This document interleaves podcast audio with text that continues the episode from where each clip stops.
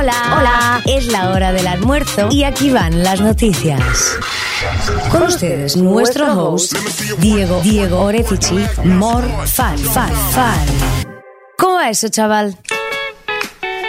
Buenas amigas y amigos, ¿qué tal? ¿Cómo están? Aquí nosotros en el último día de la semana presentando Morfana y qué lindo que suena, ¿no? Con una jornada aparte increíble, con sol a pleno, ya pensando en el almuerzo que se viene hoy, liviano. Pero también mirando de reojo el fin de semana que se acerca. 25 es la máxima pronosticada para hoy y en un rato te cuento cómo vamos a seguir. Ahora en Morfan presentamos los títulos del día. Bien. ¿Y cómo va ese día? Las noticias a la hora del almuerzo.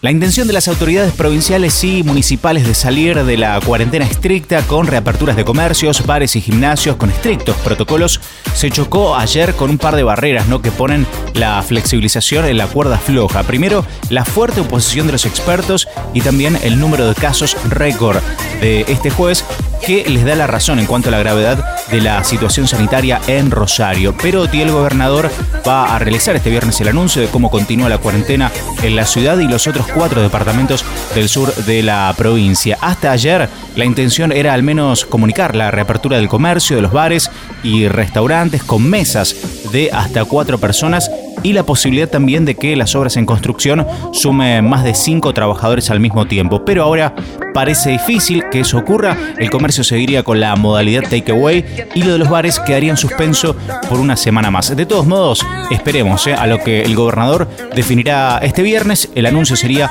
al caer la noche.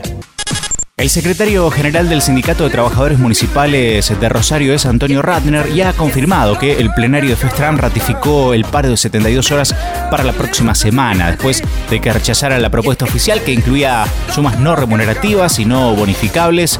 La medida de fuerza será sin concurrencia a los lugares de trabajo con mantenimiento de guardias mínimas. Se va a realizar esto el martes, el miércoles y el jueves de la próxima semana. Sin embargo, los sindicalistas intentarán acercar posiciones en las próximas horas con las autoridades correspondientes, pero si no reciben una respuesta afirmativa irán directamente al paro. Cuéntame más, cuéntame más. Dime cosillas que están sucediendo.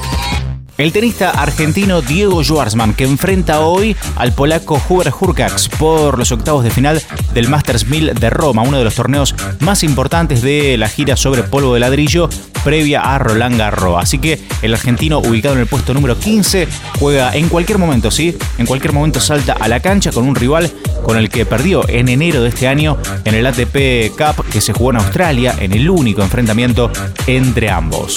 De superar a Hurkacz, el argentino se va a encontrar mañana en cuartos de final con el vencedor del cruce que van a animar el serbio Dusan Lajovic y el español Rafael Nadal, el actual campeón de este torneo. Por otra parte, hablando ya de fútbol, Messi, emblema del Barcelona, puede llegar a perderse el clásico ante el Real Madrid, que está, bueno, pactado para el 25 de octubre próximo por la Liga de España. ¿Por qué? Porque debería estar en cuarentena después de regresar de jugar para el seleccionado argentino los partidos ante Ecuador y Bolivia por las dos primeras fechas de las eliminatorias y en ese contexto recordamos que la FIFA ha confirmado hace 24 horas que el camino sudamericano hacia Qatar 2022 se iniciará el 8 y el 13 de octubre. Bueno, eso impediría a Messi tomar parte del derby español. Y en Barcelona ya hay preocupación. El gobierno del presidente de los Estados Unidos, Donald Trump, prohibirá TikTok y WeChat, servicios de propiedad china que usan más de 100 millones de personas en el país norteamericano, en el mercado de aplicaciones informáticas del país. Las restricciones dictadas van a prohibir la transferencia de fondos o el procesamiento de pagos mediante WeChat dentro de Estados Unidos a partir del domingo y las vedas que afectan a TikTok entran en vigencia el 12 de noviembre. El Partido Comunista de China ha demostrado que tiene los medios y la intención de utilizar estas aplicaciones para amenazar la seguridad nacional, dicen autoridades cercanas a Donald Trump y Estados Unidos, que cumple así la amenaza que lanzó el presidente contra estas dos aplicaciones chinas en un contexto de grandes tensiones entre los dos gigantes económicos. Lo que pasó, lo que va a pasar, Morzan te cuenta más.